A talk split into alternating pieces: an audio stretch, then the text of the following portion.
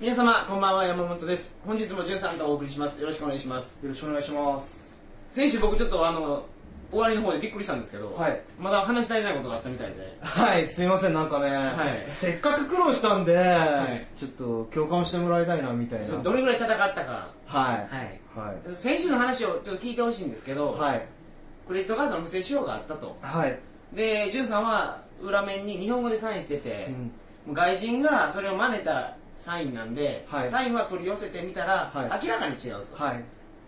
だからその1点で俺が使ったカードお金じゃないから返してくれと言ってるんですよね、うん。はいはいそういうことですね。ただカード会社は言ってんのがはい。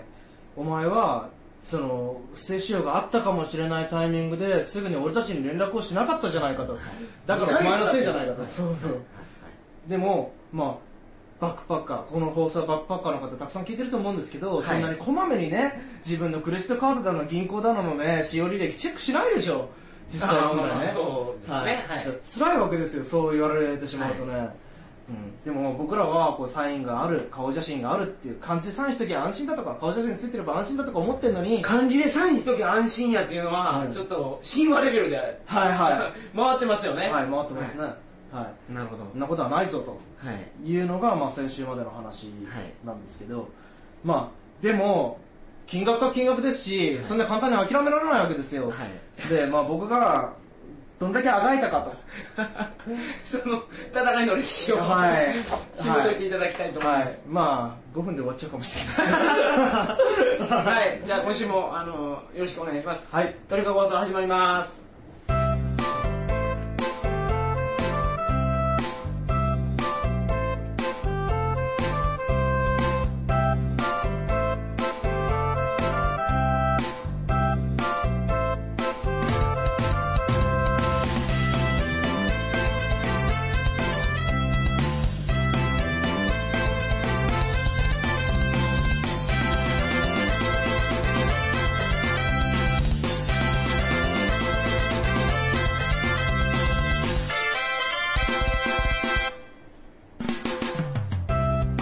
改めましてこんばんは。2008年10月24日金曜日鳥かご放送第160回をお送りします。番組に関するお問い合わせは info.tkago.net info.tkago.net までよろしくお願いします。はいそれじゃあ戦いの歴史をはい。はい。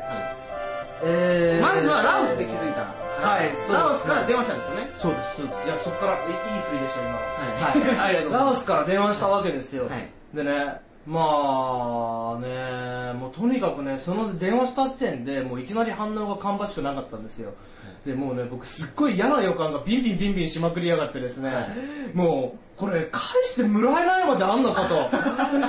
あもうその時点でじゅんさんは、は絶対100%返してもらえるもんやと思って電話したんそうです。もちろんそうですよね。不正利用やから。そう、んそうそう。だって絶対使ってないんだもん、はい。じゃあもう何言ってんなんだみたいな。そう。そう。なんで今頃言うのみたいな、2ヶ月経ってるでしょ？そう、はい。そんな反応が来てしまっていやーこれこのまま旅続けてる場合じゃねえなとはい。思ったわけですよ。でそこで僕は急遽予定を変更というかねまあいたしましてですね、はい。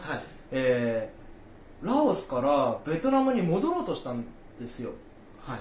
ところがねそのラオスベトナム国境通れなかったんですよ。なんでですか？いやーねベトナムでどんな悪いことしたんですか？いやいやいやいやいやもうしあの手配書回ってたってことですよ。いやいや違う。さんの。あのラオスからベトナムに行く最短ルートに行ったんですよね。ラオスのどこの町からですか？えー、っとねどこだったんだろベトナム入るとしたらあのーフエってありますよねまうなはいはいはいはい。あこうじゃないですか？あそこから入ろうとして入んなかったんですね。なんで入れなかったのかな。ラオスからだとノービザで入れないとかあるんですかね。あ僕そこから入りましたよ。本当ですか。なんか、あのー、バンに乗せられてラオス人がものすごい物資を運んでましたけどね。ベトナムに、僕はねもうちょっと田舎町から入ろうとしたんですよ。はい、僕田舎町ですよ。2ドルそうです2ドルでした2ドル何が2ドルですか？ラオスから、い。ラオスの国境から、はい。ベトナムの国境まで。そのえでも船がフエでしょ？まあ、笛に。そうですよね、はい。フエ近くの国境ですよね、はい。いやだからそこじゃなかったんですよ。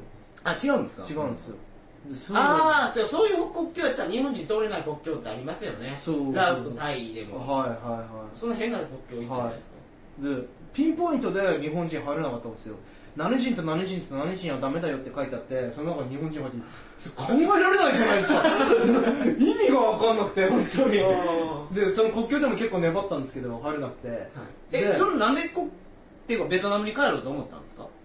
いやあのつまりカジノで使われたんだというところはまあ思い当たったので、はい。えーまあ、そこに行けば何かやりようがもしかしてあんのかなとか。な特にはっきりとした当てがあったわけじゃないんですけど、なんかとにかく帰らなくちゃいけない気がして、まあ、何かできることは日本帰れやって話でもあるけどもうその選択肢はなかったんで。はい。でえっ、とラオスカンボジアベトナムってもう一周したんですよ。あのええ 結局ベトナムには行ったんですか？そう行ったんですよ。カンボジアを通って。そうそうそうそう。だから僕はこのここでカンボジアベトナムラオスカンボジアベトナムっていうルートをたどってるんですよ。素敵ですねなんか。はい。なんかこうぐるっと回ってね。えじゃあラオスではい。気づいたんでしょ？はいはい。インターネットカフェかなんかで。はいはでラオスの旅は続ける予定やったのがまあ中断ですか？まあ予定っていうかまあご存知の通りもう僕一ところでグダグダしてるだけだったわけですからね。えラオスはじゃあほとんど見てないんですか？いやまあ見ましたよ。結構。そうは言っても、まあ、ベトナム戻らなくちゃいけないなとは思ってもそんなにこうアクセクしたわけでもないみたいな。もうアクセクしなきゃと思あんまりその真剣に戦ってないですよねいやいやいやいやいやいや。行ってから戦ってるんですよちゃんと いやだってさ、1週間2週間到着遅れたところで状況良くなったり悪くなったりしねえだろうとそりゃそうです。そりよゃそうですけど 僕は気持ちの問題を言ってるわけですよ。まあまあまあまあね、まあでもほらご存知の通りねラオスもカンボジアもねこういろんなこう沈没する罠が仕掛けられてるわけで。それは違いますそんな危機迫った状態ではい。ベトナム行っても本当に真剣に思ってました？よ じゃあなんでその沈没の罠に引っかかるんですか？こうね沈没しながらああ行かなきゃな行かなきゃなって思ってるわけですよ。一刻も早く行かなきゃなって思いながらこう体が重いというかここ居心地いいなみたいななるほど。感じ。典型的なバックパッカー。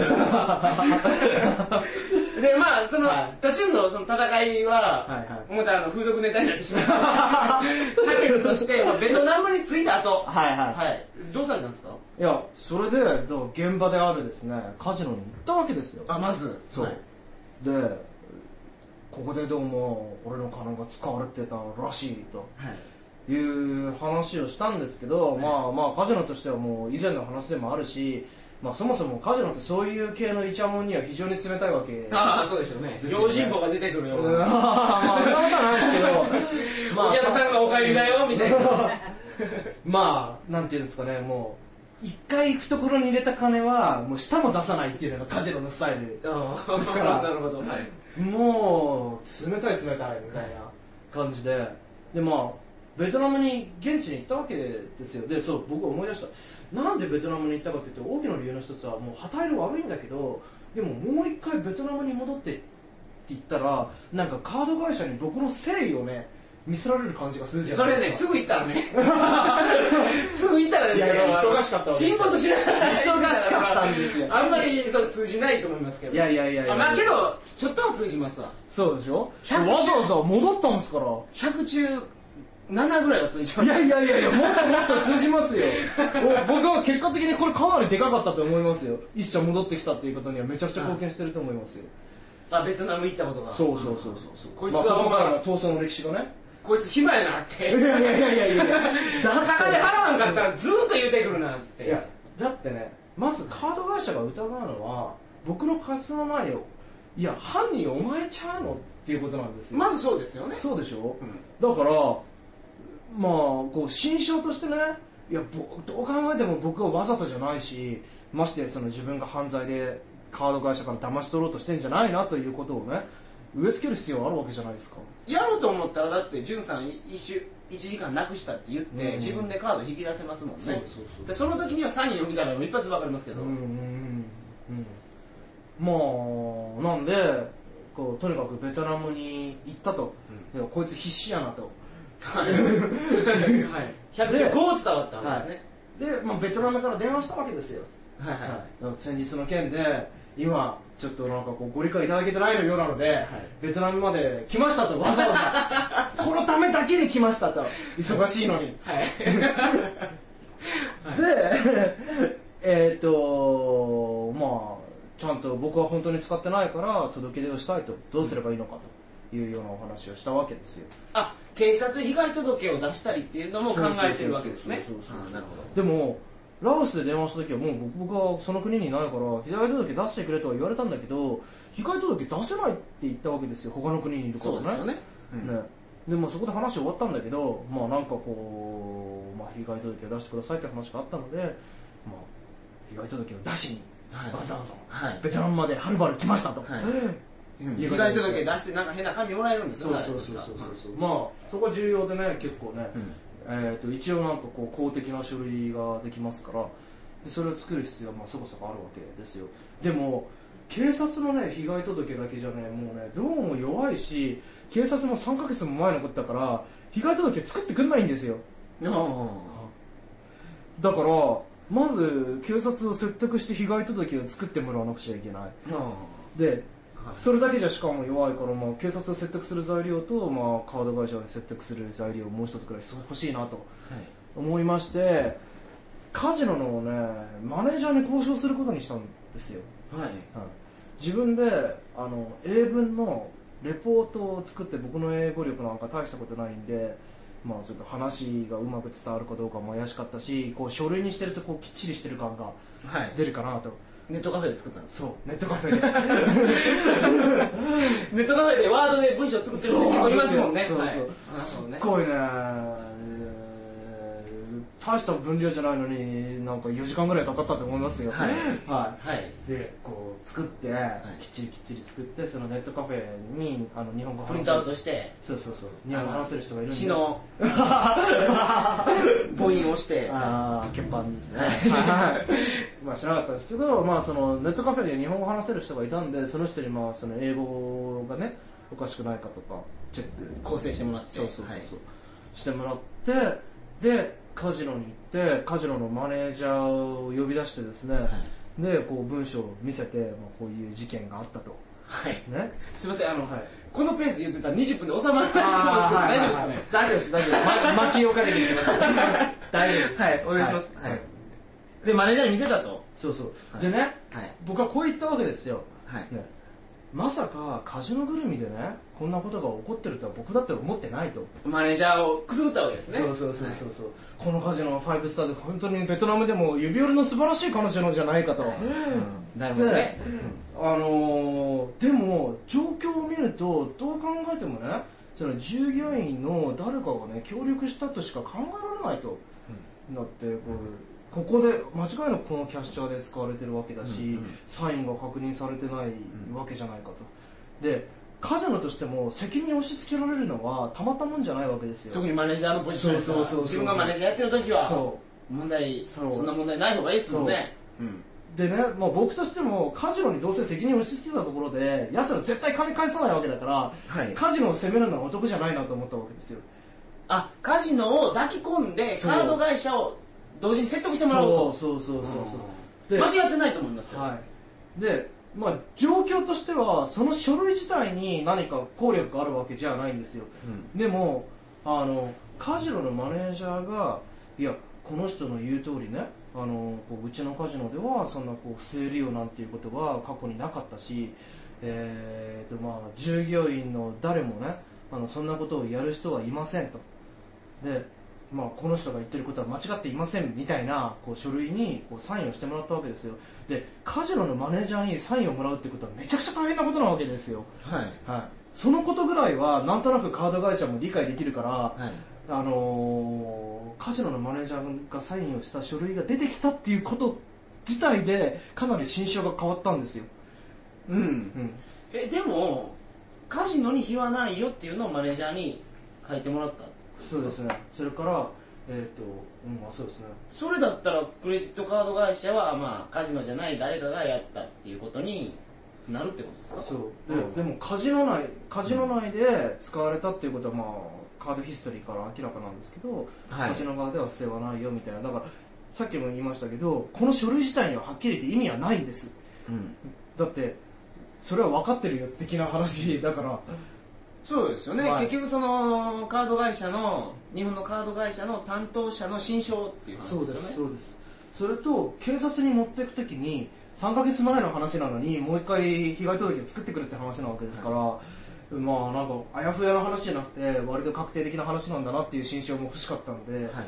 だからそれ自体には意味はないけど警察に対するポーズとカード会社に対するポーズということでカジノのマネージャーのサインという手段を取ったわけですよじゃあ曲がりなりにも沈没しながらでも、はい。ベトナムに行ったのは意味があったわけですね。そうそうそう。大きな意味が作戦練ってなったしはい、はい。なるほどね、で結果はまあ警察から被害届をまあなんとかかんとかもらえてはい。もらえてその先ほど作ったその書類と合わせてカード会社にこう被害届レポートを出してでそれで吸ったもんだのあげく一社戻ってきたわけですよでもこの一社戻ってきた大きい方の一社もこの吸ったもんだがなかったらもう絶対戻ってこなかったと思う、口頭だけだったから。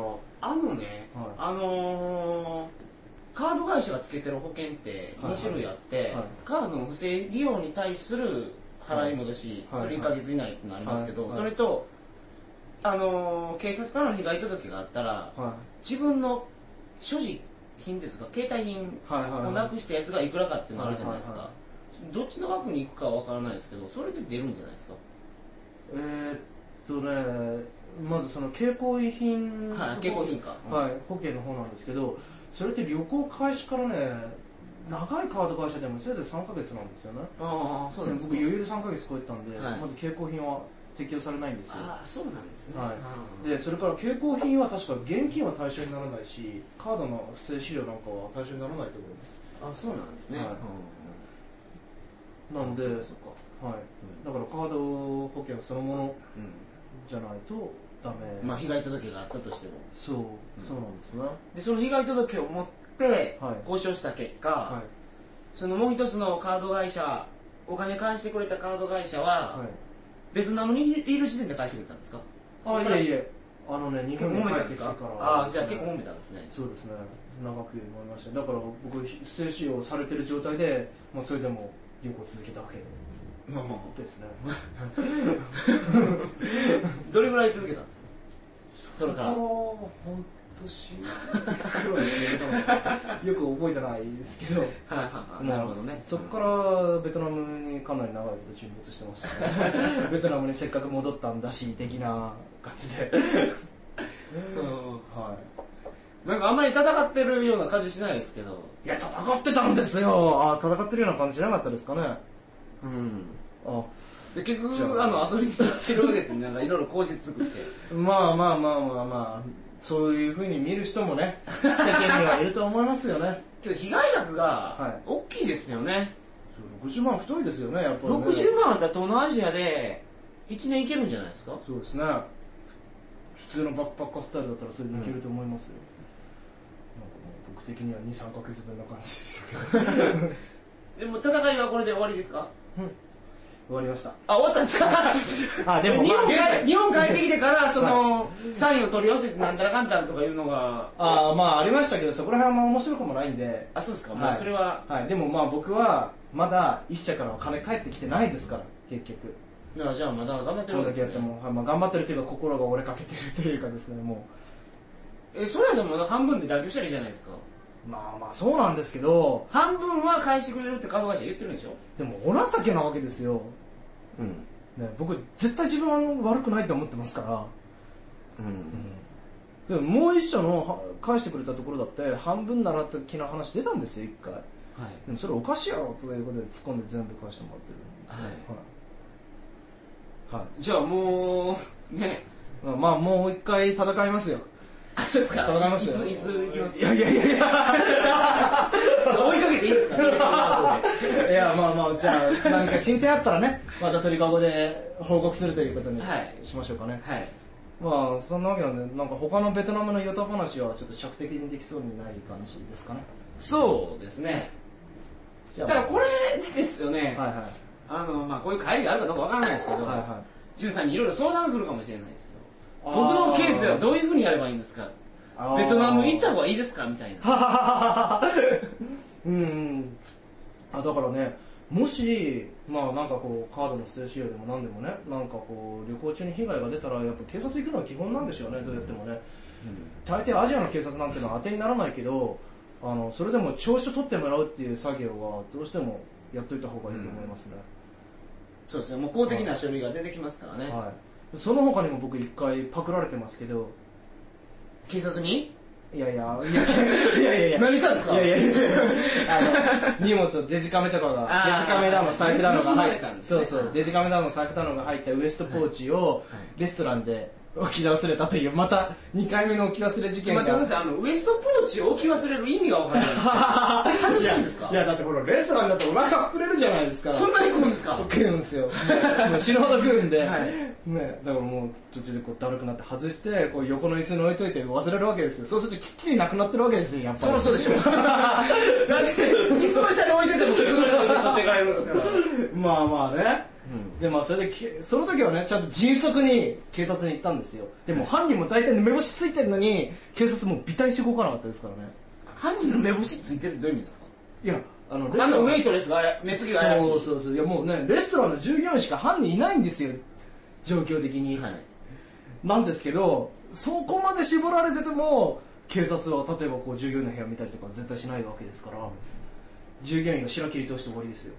東南アジアのね安宿は結構あるみたいですからね、うん。部屋に置いといたらそのハウスハウスクリーニングじゃないですか。あのうん部屋掃除する人が、あとよく聞くのが女の子のシャワー結構覗いてるみたいですね。へえあそうなんです覗き窓窓作ってて、ああそこはシェアしてほしい。そうそれはねあのね男同士やったらね。ね来てみろよ。見てみねそしたらなんかこっちも新種力の俺って エクストラピーみたいなの払ってあげさせる100バーツ。そうこれウィンウィンってやつですよね。そうですね。ね。はい、はい。まあウィンウィン。はい。はい、まあ、被害者はいるわけですけど。はいはいはい。まあ気づかなければね。あそう知らなきゃ幸せ知らなきゃ幸せですよまあそういうことでねまた女性リスナーの株を下げたところで。もういや聞いてないから。はい。あとはい。クレジットカードの、はい。やっぱりその保険金詐欺って結構横行してるらしいんですね。そうですね。はその物取られてないけど、い。携行品の保険ってあるじゃないですか、で荷物盗まれましたってはい。向こうで被害届を書いてくれたら、うんあの保険会社に出せばですね、うん。お金返ってくるんですよ、でそれで通常はあのブラックリストに載ってですねそれやったら、うん。で3年以外は新しいカードを作れないとか昔はあったそうなんですけど、うん。